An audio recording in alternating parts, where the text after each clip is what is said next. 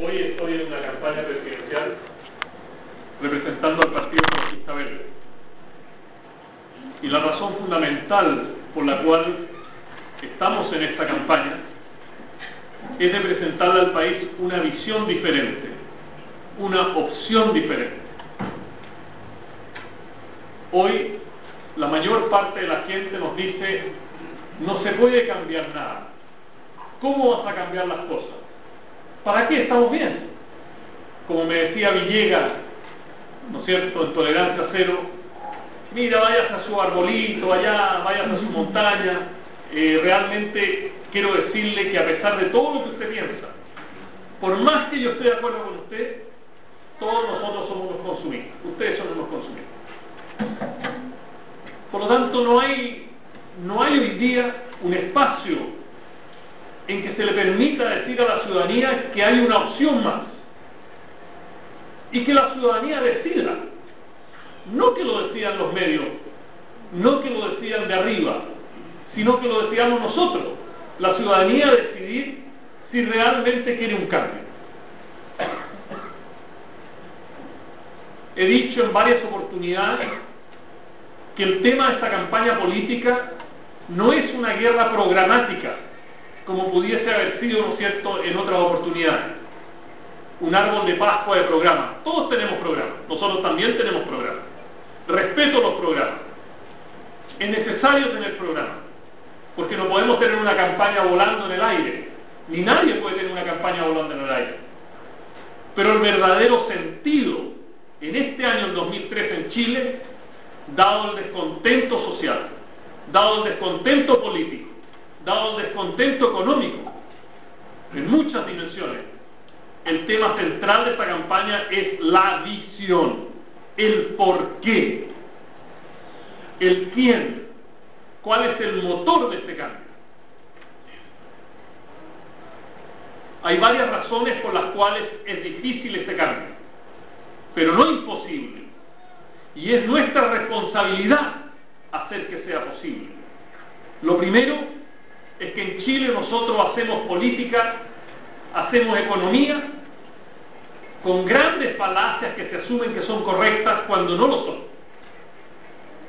Una de estas falacias es de que nosotros tenemos que crecer primero, preocuparnos solamente del crecimiento económico y realmente preocuparnos del medio ambiente después. Lo primero que tenemos que hacer, crecer, crecer, crecer, hacer crecer la torta, y una vez que tengamos una torta grande, ¿no es cierto?, nos vamos a preocupar de limpiar después. Esto yo lo conocí hace muchos años, esta filosofía, porque mucha de esta filosofía se me enseñó a mí en la Universidad de Chile, en la Universidad de Wisconsin, cuando yo era economista, se me decía, mira Alfredo, olvídate del medio ambiente, esa es la prerrogativa de los ricos. Cuando seamos ricos, nosotros no vamos a preocupar del medio ambiente.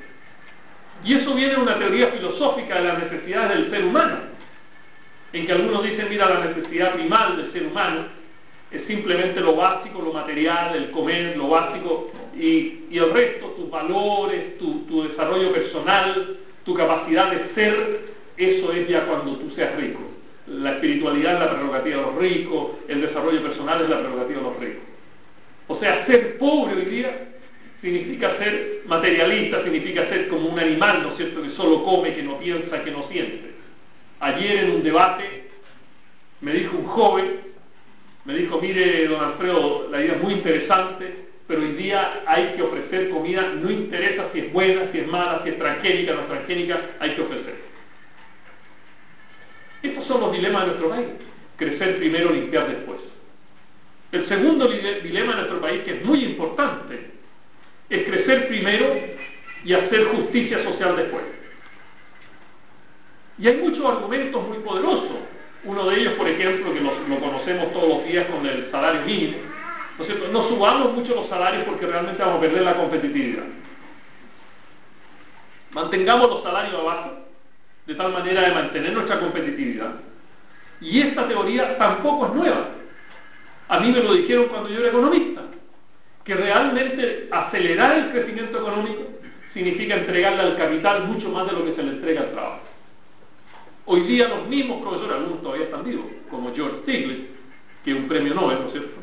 En que yo ahora publico un libro recientemente diciendo, el libro, el título del libro, El costo económico de la inequidad. Mira, George Stiglitz, Chicago. El costo económico de la inequidad. O sea, antes eso no tenía un costo económico. ¿Y qué es lo que nosotros estamos diciendo en este, en este ámbito? Que lo más importante en esta visión es entender la sustentabilidad de nuestro desarrollo. Encontrar una armonía, una armonía entre lo económico, entre lo ecológico, lo social, lo cultural, lo étnico, de género, de edad, etcétera, etcétera. Nosotros no podemos vivir con soluciones en un rincón del problema dale por lo económico, démosle por lo económico y vamos a resolver lo, social, lo ambiental, eso no sucede. De hecho, a veces, dependiendo del sistema económico, es muy difícil volver a lo ecológico, porque una vez que ya sacamos todos los pescados, es muy difícil volver a, a crear pescado. Yo por lo menos no tengo el poder de la bella genio que hace los ojitos y crea cosas. Y, y no solo son los peces, es nuestra cultura, es nuestra identidad que se va perdiendo rápidamente y alguien dice, no, si esto es fácil de recuperar, es casi imposible de recuperar. Y hoy día el sistema neoliberal lo pone a uno en una posición de que los valores realmente de identidad nos sirven. Entonces no hay educación cívica, no hay dinero para las artes, para la música. Yo tengo amigos jóvenes que me han dicho, don Alfredo, fíjese que realmente yo no pude terminar en el cuarto medio con mi nivel de, música, de clarinete, porque el colegio no recibió la plata. Y eso no es una prioridad. Es muy importante hoy día que nos situemos cómo funciona el modelo que tenemos hoy. Y este no es crítica a las personas, porque hay gente que lo toma como algo personal. Yo estoy criticando el modelo, yo no estoy criticando a las personas. El modelo neoliberal tiene como visión la sociedad material, una sociedad materialmente rica. ¿Cuál es el mecanismo del modelo neoliberal? El mercado. Y naturalmente yo muchas veces le pregunto a la gente, oye, ¿qué es el mercado? No, el mercado. Eh, no, donde va la gente, compra y vende. ¿Qué es el mercado? El mercado es una entidad institucional atomizada, no tiene nombre. El mercado no tiene nombre. A uno le puede decir, no, mira, un ejemplo del mercado es la feria. Sí, la feria es un mercado. Pero, ¿qué es la feria? Es una colección de actores, ¿no es cierto?, que se mueven buscando satisfacer ciertas necesidades y los precios hacen que esto quede positivo o negativo. Este mercado, gracias, como sistema, esto es muy importante en una campaña del agua. Yo no sabía que, el cuerpo se deshidrataba tanto en una actividad como esta, pero es impresionante. Gracias por el auto. Hoy día el mercado como mecanismo institucional no tiene correcciones automáticas ni en lo ambiental ni en lo social. El mercado no está hecho para eso. No es que yo critique al mercado. El mercado no existe, estoy criticando la institucionalidad. Entonces, ¿cuáles son las recetas que se ofrecen intervenir el mercado. Y hay algunos que dicen, sí, sigamos interviniendo el mercado, sigamos interviniendo el mercado. Pero ¿de qué depende la eficacia? ¿De qué depende la capacidad de corregir al mercado? De los poderes que están en el mercado. Si en el mercado solo está Alfredo, un gato gordo, naturalmente que corregir al mercado hay que corregir a Alfredo. Y si Alfredo tiene el poder del mercado y no quiere corregirse, es imposible corregir el mercado. Si nosotros vemos en nuestra economía, una de las manifestaciones del mercado, tremenda concentración de riqueza en nuestro país. Chile le encanta estar en la OSD, ¿no es cierto? Todos queremos estar en la Organización Económica Europea porque son el club de los, de los fuertes. Hay 38 países en la OSD. Chile aparece con un crecimiento económico del PIB, del Producto Interno Bruto, que es una manera de medir esta materialidad que te da el mercado, los bienes y servicios. Chile aparece como en el top, lo más arriba. Pero cuando tú le tomas el coeficiente de inequidad, que se mide a través de la proporción de riqueza en manos de proporción de población, eso se llama el coeficiente de Gini, tenemos el peor coeficiente de Gini de OECD. O sea, por una parte crecemos, pero por otra parte acumulamos. Por lo tanto, ¿qué le significa al chileno medio que crezca el Producto Interno Bruto de 4.5 a 5? Nadie sabe dónde está eso. Nadie te va a decir con autoridad que eso va a la gente que necesita más PIB.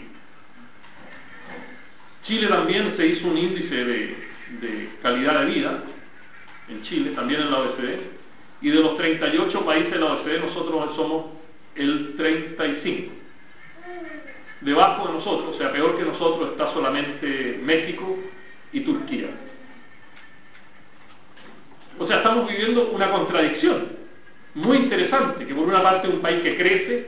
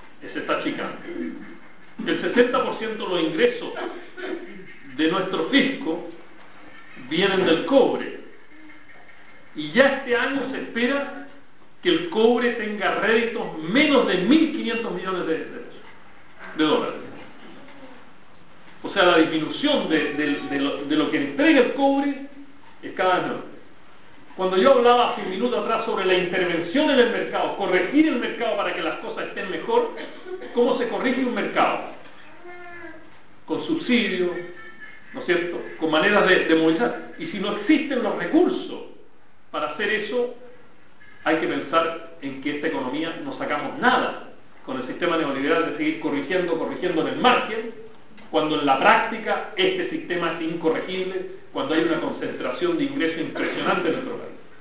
Y nosotros estamos diciendo en esta visión de que la sustentabilidad, y lo decía Leonardo, la sustentabilidad entendía como esta armonía entre todas estas formas de capital, de todas estas contribuciones al desarrollo, lo económico, lo social, lo ecológico, lo cultural, no es un tema más.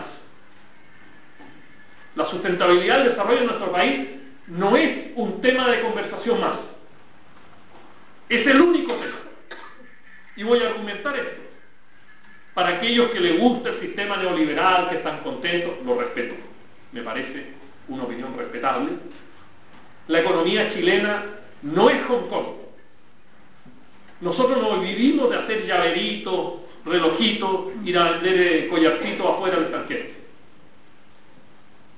La economía chilena, la economía pura, pura, pura, de, la corporación, de, la, de la empresa, la gran mayoría depende de los recursos naturales. El cobre es un recurso natural. La pesca es un recurso natural. La leche ¿Viene de dónde? De la tierra, del agua, del pasto, es un recurso natural. La fruta, el vino, todo nuestro, nuestro sistema está basado en recursos naturales. Por lo tanto, aún desde el punto de vista del sector privado, estrictamente hablando, la sustentabilidad cala en el futuro del lucro del sector privado. Y nosotros hemos dicho claramente, nosotros como Partido Ecologista Verde, nosotros como campaña no estamos en contra del sector privado. Quiero dejarlo clarísimo, nosotros no somos un partido anti-sector privado, pero nosotros queremos trabajar con el sector privado, queremos reconsiderar la energía que consume el sector privado, queremos hacer del sector privado un sector privado verde. ¿Cuál es la respuesta automática, que es una respuesta falsa, que no hay evidencia empírica. La primera respuesta es que el sector privado no le interesa. Eso no es cierto. Hoy día en Chile existen las empresas B. Estas empresas B están hechas, están diseñadas para ganar dinero, pero para beneficiar el medio ambiente y lo social. Y hay cuatro países en América Latina, y entre ellos Chile, que tiene empresas B, y ya he tenido reuniones con ellos, ellos nos están colaborando nosotros para mejorar nuestra visión de la reconversión verde de nuestra economía. Por lo tanto, no es un imposible y no toda la gente que está en el sector privado piensa de esa manera. Pero tiene que haber un Estado que entienda el bien público de lo verde. No un Estado que solo ponga medidas verdes, mira, como me apareció en una entrevista con, con el Checho Erane, no sé si escucharon esa entrevista en Radio Agricultura, de que hay una señora que manda un Twitter de un partido político de la Alianza diciendo, Alfredo Spade, ¿te gustaría ser nuestro ministro de Medio Ambiente? Eso no se arregla con eso. Imagínate tú ser ministro de, una filosofía que no es medio ambiente. Tú te transformarás en ministro del no, el ministro que le pasa por encima y le pasan las termoeléctricas. No. El tema de la sustentabilidad es un tema que tiene que interesarle a todos los empresarios. Y voy a decirles otra razón por la cual le debe interesar a los empresarios. Chile, cuando bajó sus tarifas al comercio internacional, no hay más impuestos, tú puedes importar lo que quieras, pagas un servicio, pero ya no hay grandes tarifas ni impuestos al comercio internacional. Eso es lo que hizo este modelo neoliberal de la globalización, ¿o no? ¿Están conmigo en eso? Es una realidad, ya hace muchos años. A Chile lo que le interesa son nuevos mercados. Por eso que la gran política de relaciones exteriores es crear más tratados de libre comercio. En Chile hay más de 45 tratados de libre comercio. Conquistar más mercados.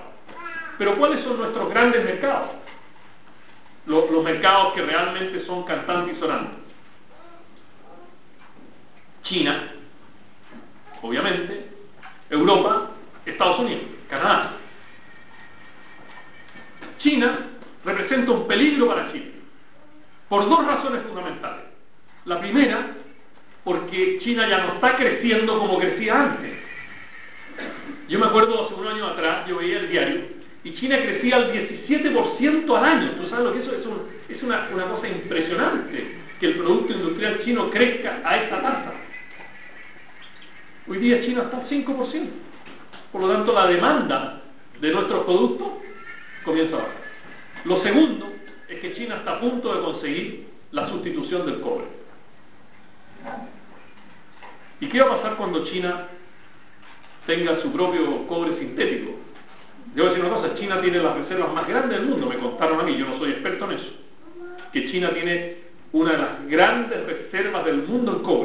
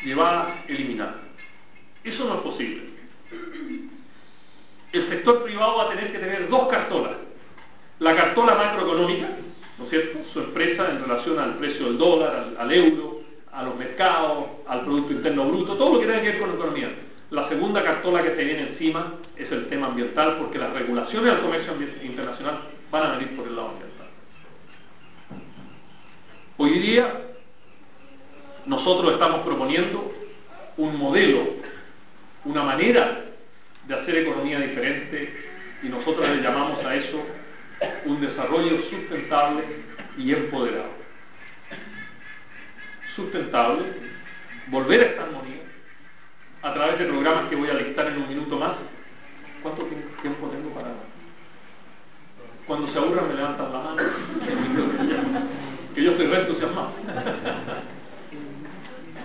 eh, un modelo sustentable empoderado. ¿Cómo vamos a lidiar con el tema de la sustentabilidad? Primero, tenemos que reconocer que no va a haber ningún gobierno en el futuro que podrá sobrevivir sin atacar el problema de la justicia y la iniquidad. Aún los partidos de derecha tienen como eslogan de campaña el tema de la inequidad en nuestro país. Yo me pregunto por qué no lo han hecho, pero ya este es un tema de debate político.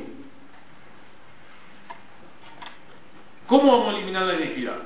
Primero, nosotros estamos diciendo que gran parte de la inequidad en Chile, la, la fuente última, más poderosa de la inequidad, es la propiedad de nuestros recursos naturales. Quien posee los recursos naturales en Chile, el agua, ¿o no? ¿Cuántos son dueños del agua en Chile? Quien posee el cobre, quien posee los campos energéticos, quien se está quedando con el mar, esos serán los que mantendrán el sistema en forma totalmente concentrada. Pensemos la ley de pesca. Un ejemplo, hay muchos más.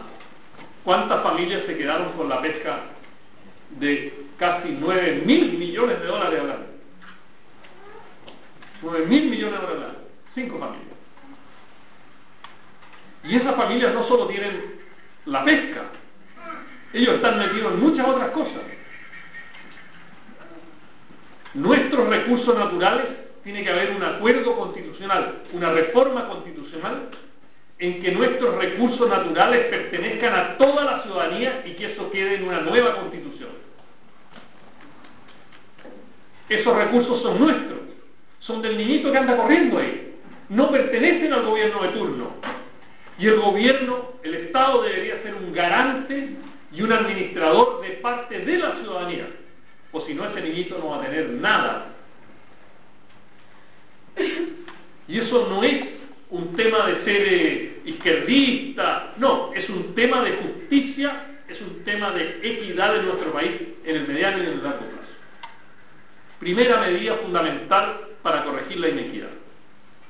Segunda medida, en Chile la agricultura del pequeño agricultor está desapareciendo, particularmente en la zona de secano costero, en la zona más norte, aquí hay mucha agua, todavía hay mucha agua, ustedes tienen suerte. A nosotros nos está pegando muy duro el recalentamiento de la tierra. Y no queremos escuchar de cambio climático.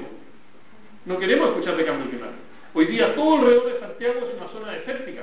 El desierto va bajando, creo que medio kilómetro a un kilómetro al año. Nadie está poniendo atención a este tema. Y la persona que más habla de este tema es Tomás Mochati. Mochati está todo el tiempo hablando, oye, pero ningún candidato se pronuncia sobre el cambio climático. A mí me hizo una crítica. Nos entendemos bien con Mochati. Yo lo respeto mucho a. ¿Qué vamos a hacer nosotros con los pequeños campesinos? Hoy día no hay agricultura. Yo vivo en una zona de secano costero, no hay trabajadores, no, no, hay, no hay agricultura, hay miles de hectáreas vacías. No hay nada.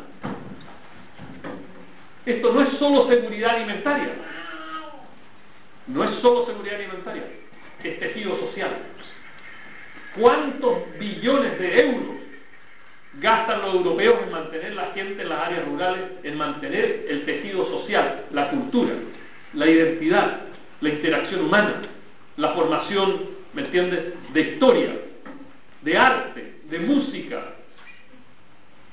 Nosotros no En este momento el país tiene una, densidad urbana extraordinariamente alta y hay como cuatro o cinco regiones solamente en el país que tienen más de un 25% de la gente en las áreas rurales.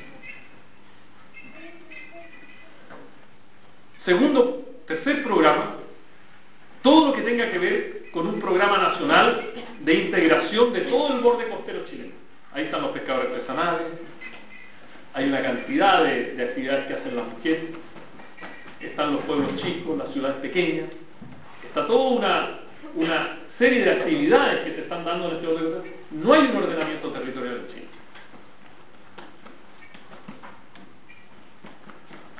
Cuarto, vamos a hacer una reforma tributaria que permita eliminar la desigualdad a través de la educación y la salud. La salud es una de las grandes fuentes de inequidad en nuestro país. Y voy a agregarle a la salud la alimentación. Esta es una de las formas más veladas de discriminación contra la gente de bajo ingresos. Como me decía el otro día un joven, aquí hay que producir eh, producto transgénico, no importa porque la gente se está muriendo de hambre. En Chile hay muy poca gente que se está muriendo de hambre. Y además de eso, un problema ético de darle a la gente pobre una mala alimentación a propósito. Eso es inaceptable, sabiendo tú los riesgos que tiene en la salud. A mí me a ver una periodista para sacarme una entrevista porque yo me he visto de guaso allá, ando vestido de, campo. Entonces dijo, mire, yo quiero verlo en su terreno. Entonces dije, yo, ¿sabes? A ver, ¿cómo, la, ¿cómo hago con que esta periodista conozca un poco más esta zona? Y fuimos al puesto salud. Y el fotógrafo dice, no, chino, esto no es noticia. No es noticia que tú estés yendo todos los días con tu hijo o hija al puesto de salud, que el puesto de salud estaba repleto, repleto que también me conoce porque es un pueblo muy chico. No es noticia. Una muchacha, hija de uno de los trabajadores que, que está conmigo, hace un año, tres meses, más o menos, me puedo equivocar en un mes, me llega el papá y me dice, mire, fíjese que le salieron unos quistes en el pecho.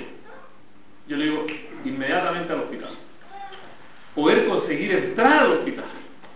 Lograr que ella tuviera ese día, esa hora, fue una, una cosa titánica.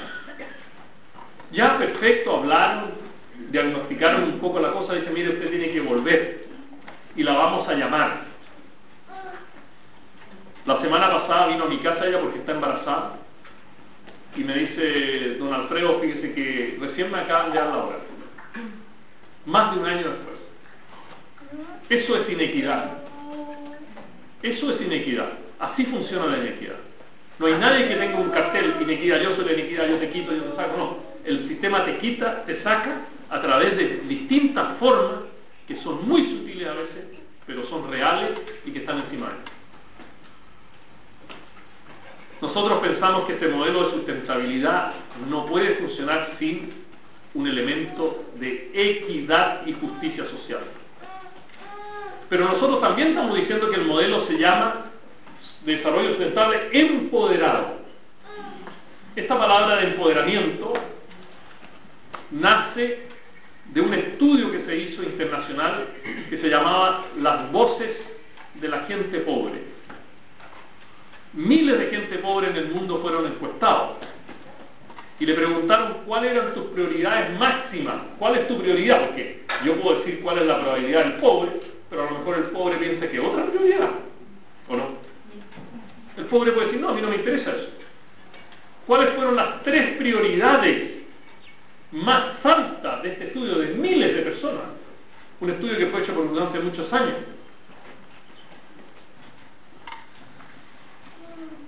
Oportunidad, empoderamiento y seguridad. No aparece en el primero de la lista eh, más, más ingreso, más comida, aparece un poquito más abajo. La ciudadanía siente que necesita estar empoderada. ¿Qué significa estar empoderada? Que tú sientas que realmente alguien te consulta, que tu opinión vale, de que tú estás construyendo con el resto de los actores sociales, no que tú te estás entregando, que, todo está dado. Las, las campañas políticas son como los menús. Bueno, mira, aquí tenemos el menú, ofrece tres bonos. ¿no? Esto ofrece dos bonos. Ah, voto por tres bonos. La política no puede continuar así, siendo una política de menú que viene de arriba, vienen los expertos. Hay grupos de expertos. los expertos de la campaña dicen que, tiene que la educación tiene que ser así, que las finanzas tienen que ser así, ta, ta, ta, ta, ta, ta. No es así. Tenemos que empoderar a la ciudadanía. Y en Chile hay un problema muy serio, que no hay mecanismos institucionales, no hay mecanismos institucionales reconocidos, uno o dos solamente, que es votar, y el otro es que aparece en la ley 20.500, que es la participación de las personas, las organizaciones sociales, las municipalidades para la discusión sobre el presupuesto. Pero en general no hay muchas cosas más. Entonces cuando uno dice, mira, vamos a hacer un plebiscito, no, fíjate que no se puede, aquí hay que hacer un cambio constitucional. Yo he vivido en un país donde se hace plebiscito todo el tiempo. Todo el tiempo. Viví en Estados Unidos, viví en Portugal, viví en Suiza, y todo el tiempo se hace plebiscito. Oye, plebiscito si la gente puede, los extranjeros pueden votar o no. Plebiscito si tú tienes derecho o no a votar los detergentes en el, ah, en el área de saneamiento. O sea, la consulta no es un tema de ser rojo políticamente, es un tema normal de consulta a la ciudadanía. Los estudiantes en Suiza son consultados muchas veces más que los estudiantes chilenos. Yo acabo de dar una conferencia en la Universidad Federico Santa María y le pregunté a los estudiantes de la universidad cuántas veces ellos habían sido consultados en un problema nacional.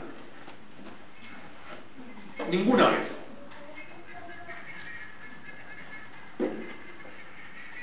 Otro tema clave en este camino, de esta, este camino electoral, tiene que ver fundamentalmente de la relación de este modelo económico que se está proponiendo de sustentabilidad con los cambios institucionales que necesita el país. El modelo económico no anda solo. El modelo económico existe porque está reforzado por un aparato institucional. ¿Me estoy dando a entender? La constitución es ese aparato institucional por excelencia que tiene una simbiosis con el sistema económico y va con él. Yo no sé si ustedes han leído la constitución que tenemos hoy día, pero claramente el lenguaje, la forma, la estructura va directamente enlazada con este sistema neoliberal. Nosotros pensamos que tiene que haber una nueva constitución y lo que tiene que realmente darle el empuje a este cambio institucional es el cambio en el modelo económico. No sacamos nada con tener una nueva constitución si no hay un cambio en el modelo económico.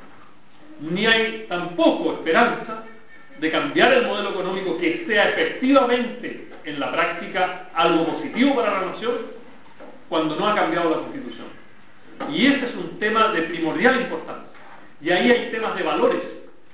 Tiene que haber un preámbulo en esta constitución de quiénes somos, para dónde vamos, qué queremos de nuestro país. Y eso tiene que ser consensuado por todos. Aquí hay un tema grande en la educación, en la salud. ¿Son ellos un derecho o son un bien de consumo? Tema de debate. ¿no? no hay respuesta definitiva. Podemos tener posiciones políticas, pero ¿son derechos o son bienes de consumo? Alguien puede ser salomónico, ¿cierto? Hay muchos salomónicos, sí, es de los dos, bueno, no sé. El tema valórico de qué constituye valor en nuestra sociedad, qué constituye bienestar. Este es un tema muy importante. Hoy día nosotros somos seres económicos. Mucha gente solo vive para trabajar. Nosotros estamos al servicio de la economía, la economía no está al servicio de nosotros.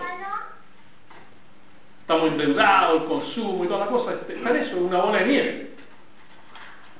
Por eso tantas enfermedades que vienen del estrés. La depresión es una enfermedad económica. Imagínate lo que te estoy diciendo. Claro, cosas genéticas, biológicas, pero el sistema acelera, pone en el rincón a muchas personas en este tema.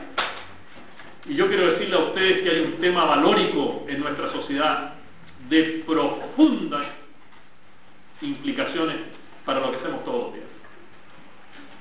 ¿Cuál es el valor de una libra de cobre? Ya lo dije, 3 dólares por libra. ¿Cuánto es el valor de una libra de glacial?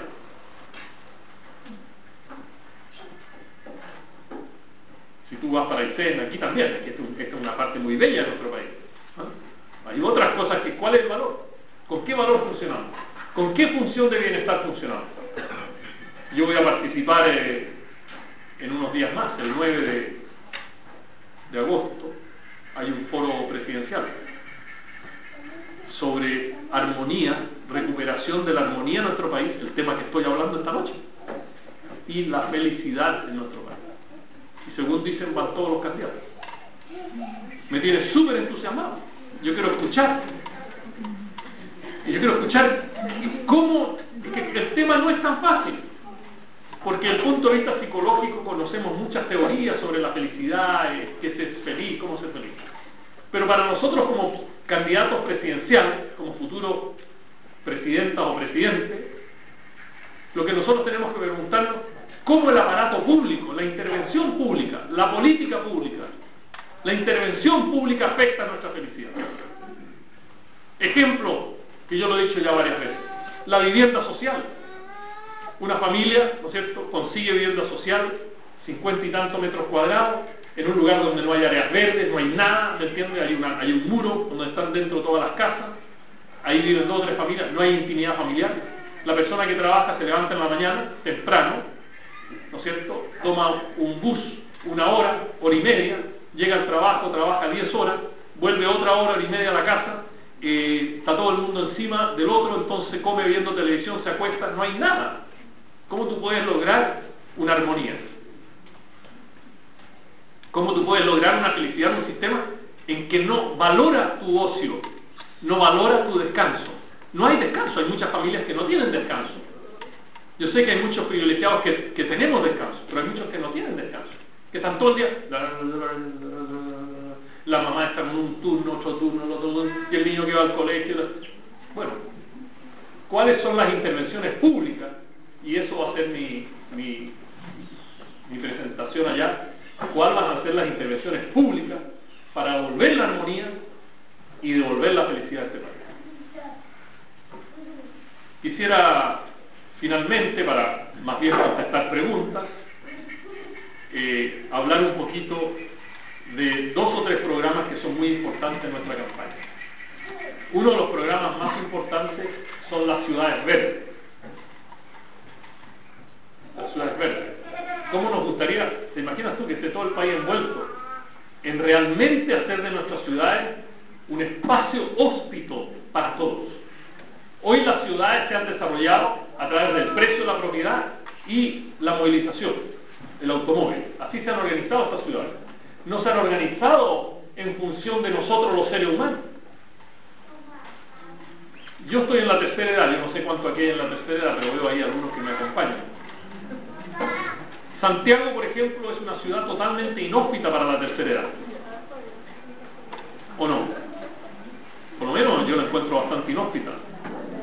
Tú no puedes atravesar, no puedes caminar una hora, hora y media en Santiago. No hay lugares donde sentarse, no hay baños públicos, no hay lugares de interacción en que yo pueda jugar contigo un poco de ajedrez. Hay que ir a ciertos lugares. Para muchas personas inhóspita porque se han tomado todos los barrios, las plazas a partir de cierta hora desaparece el barrio porque las plazas están tomadas por el alcohol, la droga, la, orquesta, el tamboril y toda la cosa. Yo vivo en el centro de Santiago. Yo sé lo que es.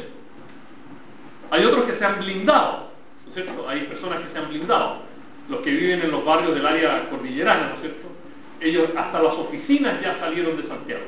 Las oficinas están ahí frente al Parque Araucano, o sea, yo tengo que ir al aeropuerto, me voy por Nueva Costanera, me vuelvo al aeropuerto,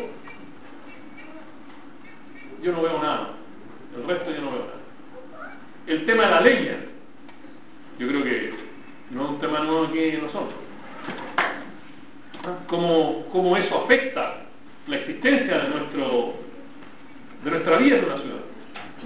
El, el 59% de los chilenos consumen leña, no son tres chilenos es un tema social que afecta mucho a la clase media y que afecta mucho a la clase de menor ingreso. El tema de los bienes públicos en Chile. El bien público no tiene alta productividad, es muy baja la productividad. Por lo tanto, lo que tú pagas como impuesto no lo recibes tan de vuelta como tú lo quieres. Yo tengo un hermano que se llama Luis Felipe, que se ha casado más de un par de veces y en una de sus casamientos ahora últimamente se casó con una persona mucho más joven que él, una colombiana, y él tiene un bebé, tiene una niñita, y, él vive en Estados Unidos. Él es profesor de la Universidad de Michigan. Y yo le digo, Lucho, oye Lucho, le digo yo, pero ¿cómo te la arreglas tú con la niñita, con la Alejandra? A tú eres un abuelo. ¿Dónde la llevas a entretener? O sea, ¿dónde va con eso? Me dice, no, lo que pasa es que aquí en Estados Unidos los bienes públicos tienen altísimo rendimiento. Los sábados hay títeres, hay bibliotecas ambulantes, hay gente que tú lo puedes dejar, tú puedes dejar a tu hija en un lugar, ¿me entiendes? Que tienen los, los mecanismos, o sea, hay toda una sociedad que se preocupa que el bien público tenga alta productividad. Nuestro bien público tiene bajísima productividad. Las áreas verdes de nuestras ciudades, las, las pistas, ¿no es cierto? Las ciclovías en nuestras ciudades. Todo es como un esfuerzo de entrar a hacer de nuestras ciudades verdes algo realmente productivo para nosotros. Yo no sé ese niño que está ahí, ¿qué encuentra en la ciudad de Osorno? ¿Qué es lo que la ciudad de Osorno, como bien público, yo no estoy hablando del bien privado, qué es lo que le entrega a él la ciudad? Yo me imagino muy poco. Yo conozco Osorno, no soy un experto, pero yo me imagino que muy poco. Y muy poco para todos. Más la inseguridad, más una cantidad de cosas. Esos son programas que hacen que el modelo de vida que estamos presentando nosotros es un modelo que pone los problemas de la ciudadanía primero y hace que la economía se subyugue a resolver esos problemas, no como ahora que el modelo económico resuelve los problemas de la ciudadanía cuando gotea. Si no gotea, no lo resuelve. ¿Cuánto van a ser el salario mínimo? 210. ¿Cuánto va a quedar eso? Qué pérdida de oportunidad. Qué pérdida de oportunidad de no entregarle a los trabajadores un salario ético mínimo ya. Cuando vino el problema de Aysén, ¿se acuerdan del problema de Aysén?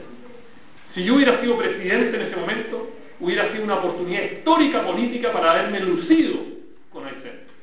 Poca gente, problemas reales, no resuelto. ¿Qué tanto problema hubiese habido si los ayseninos, que son muy pocos, en cuyos hombros está la responsabilidad, ¿no es cierto?, de lo territorial ecológico, de la soberanía ecológica de nuestro país. Porque ellos son los que están ahí batallando con nuestra Patagonia, con nuestros glaciales. Ellos llevan eso. de haberle dicho, mire, usted no paga impuestos a la vecina. ¿Cuál es tu problema? ¿De quién se va a desfalcar con eso? Decirle a los haitianinos, perfecto, entendemos que están desconectados, hay un problema de infraestructura de transporte, nosotros vamos a tener, ¿no es cierto?, cupos en tales y tales líneas aéreas, de tal manera que hay un enfermo urgente, ¿no es cierto?, que pueda salir y hacer lo que tiene que hacer. Una oportunidad perdida políticamente. Nosotros no podemos seguir con este modelo. Yo se los quiero decir claramente. Uno de los temas que estoy confrontando hoy día, y quiero que ustedes lo sepan, es el asunto del cambio. La gente está diciendo, no, tu modelo impecable no tenemos dudas, ya nadie se opone a tu modelo. Me lo dijo el Checho Grande, todo el mundo me lo está diciendo. Nosotros estamos de acuerdo con tu modelo. Nosotros estamos de acuerdo que así tiene que salir Chile, que esa es la dirección de Chile.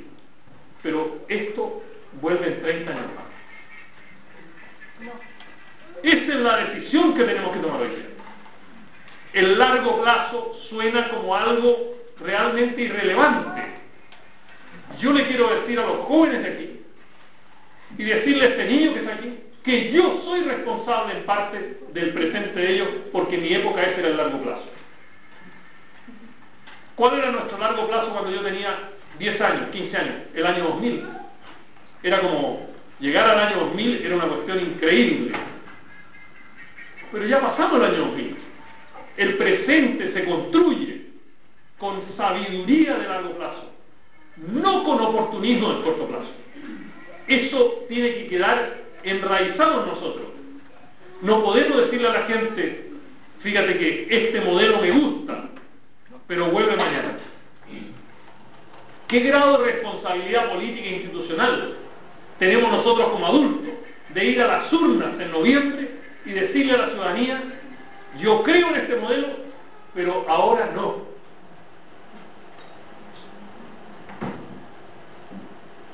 Y para terminar, quiero decirles que cada generación tiene su desafío en la historia. Cada generación tiene que saber cuál es el momento de cambio, la dirección del cambio y el contenido del cambio. Hoy el Partido Lista Verde le está entregando a la ciudadanía la oportunidad de un cambio que es inevitable.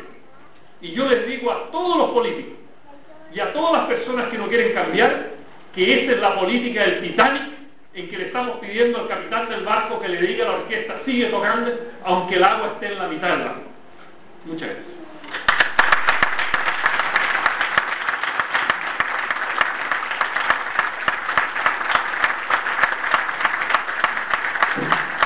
Queremos agradecer a don por estas palabras, la presencia también a todos, a todas que nos vinieron en este día frío, lluvioso, tormentoso, pero que sin embargo ha llenado de calor humano. Así que muchísimas gracias.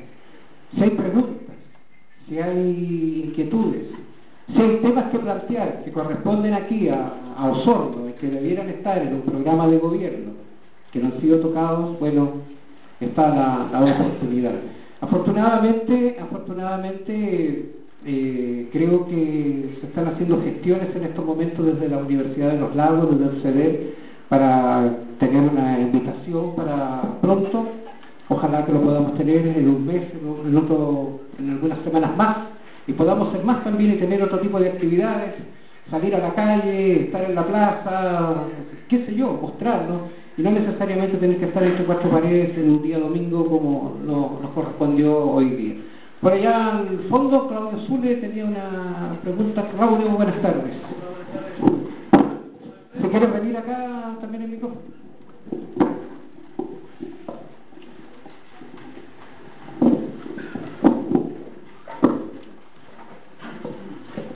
Sí, buenas tardes, don Alfredo. Buenas tardes, queridas amigas y amigos.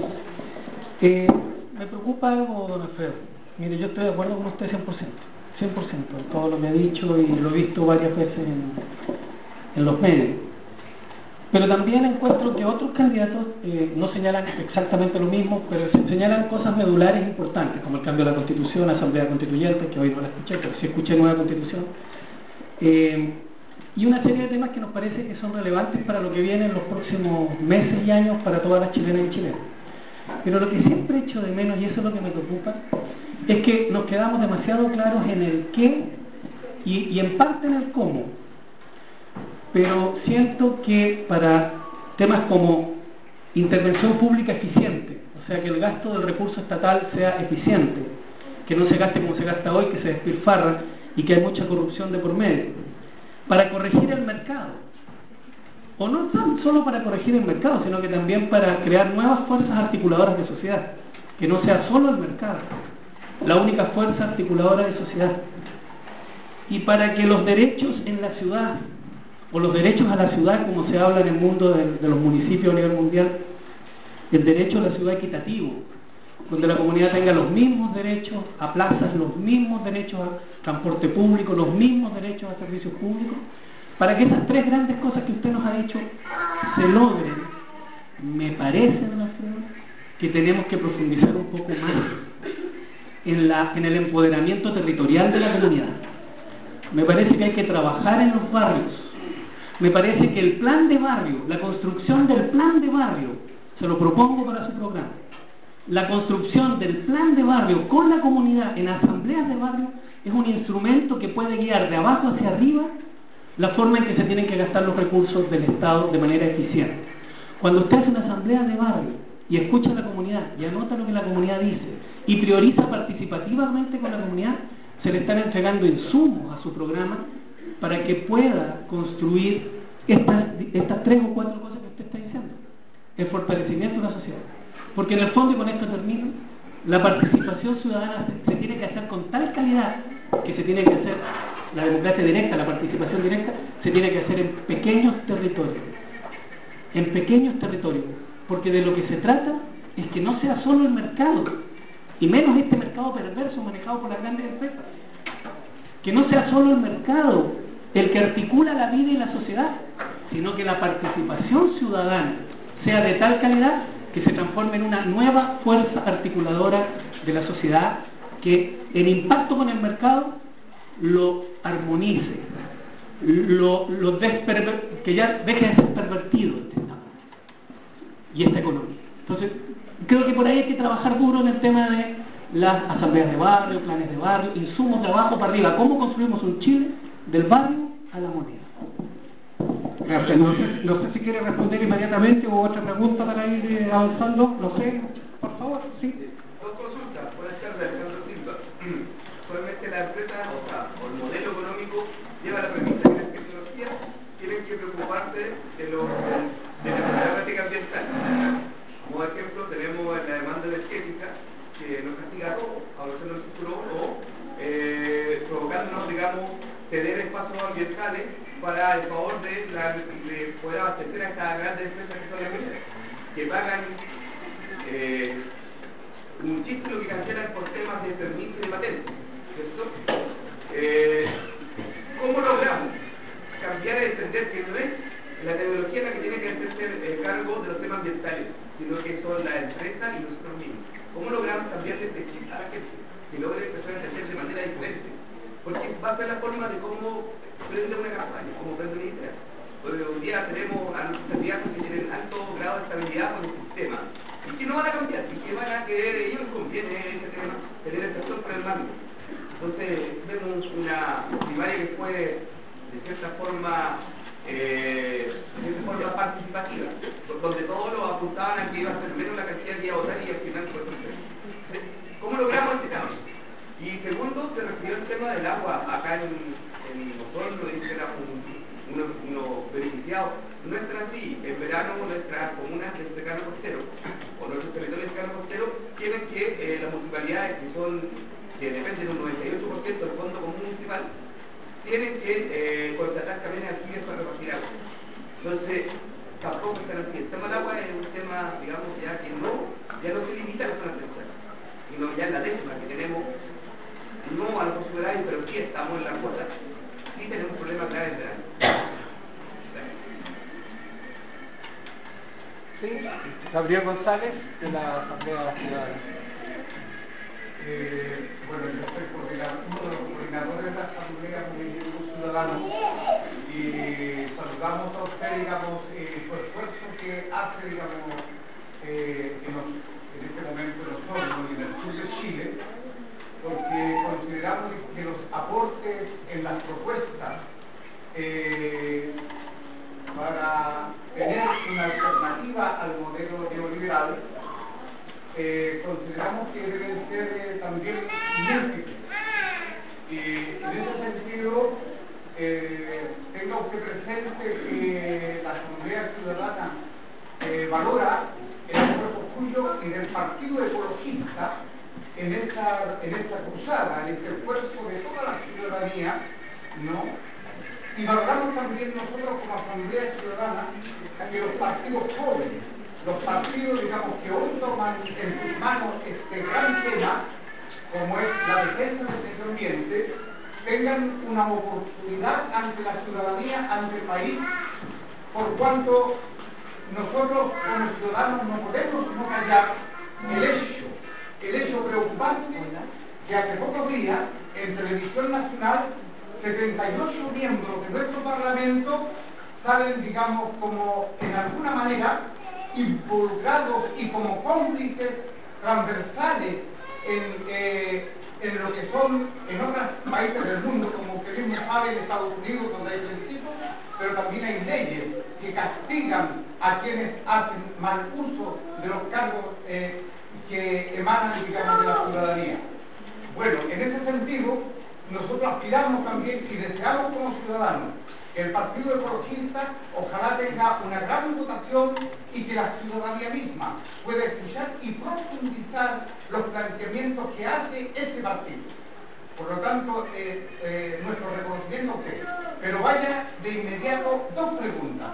Una, la primera, nos inquieta a nosotros, y lo hemos dicho en documentos, que hayan en estas elecciones eh, muchos candidatos que eh, efectivamente también levantan una propuesta antineoliberal, eh, pero consideramos que son demasiados. Pensamos que se dispersan las fuerzas de la ciudadanía, las fuerzas democráticas, las fuerzas que quieren cambio, por- porque encuentran un ramillete de candidatos que tienen propuestas interesantes, pero que eh, en definitiva, eh, hay, eh, hay detalles, hay particulares que las diferencias y entonces para la ciudadanía, naturalmente, eh, hay un tanto de confusión frente a esa gran cantidad de candidatos. Nosotros aspiramos a que usted y el Partido Ecologista, eh, en el presente y en el futuro, hagan los mayores esfuerzos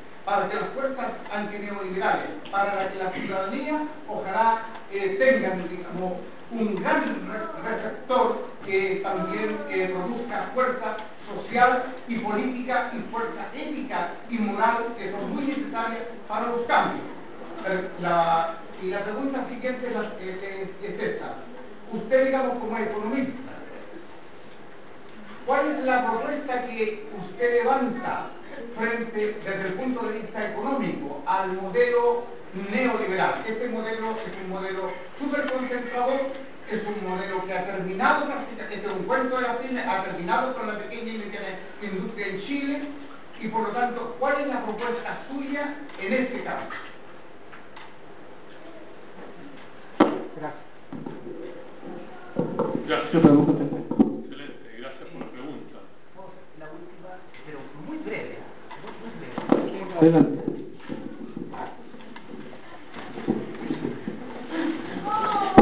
Sí, gracias, gracias Alfredo. Eh, eh, Alejandro Jodorowsky. Él decía, basta de políticos, queremos un sabio. Yo creo que muchas de las personas que eh, están acá eh, se conectan contigo en eso. ¿ah? Eh, yo también, estoy muy, muy en sintonía contigo en eso. Y como cuando tú partías hablabas de que había ido a tolerancia cero, y, bueno, Villegas estaba claro, eh, tú hablas desde un monte, estás en una cabañita, y como mirando, esto es para otro momento, no está, eh, estás hablando desde otro lugar. Eh, a mí también me pasa con muchos temas, que en el círculo donde me rodeo eh, y, y, y, los hablamos y, y, me dicen mucho lo mismo. Digamos. Y en particular es un tema. Eh, a raíz de lo, de lo que hay en Internet, la desclasificación de muchas cosas, incluso los programas de hoy día, contacto, eh, donde se están censurando muchas cosas, se habla de la alimentación, ¿ah? eh, está pasando, se está destapando una olla a nivel eh, mundial, planetario. Eh, y me gustaría, eh, siento la misma sensación que tuve en el programa, ¿ah? pero de, donde hablar de estas cosas eh, como, eh, no es muy aceptado. Y ojalá que lo puedan entender también, pero es mi inquietud personal y te, lo quería consultar. ¿Cuál es la opinión que tienes tú respecto a, la desclasificación y si conoces de eh, de lo que se conoce respecto a la vida extraterrestre, de la relación que tenemos con ellos y si es que conoces algo respecto de, de, lo que se sabe para atrás y lo que está ocurriendo actualmente con eso. Ahora sí.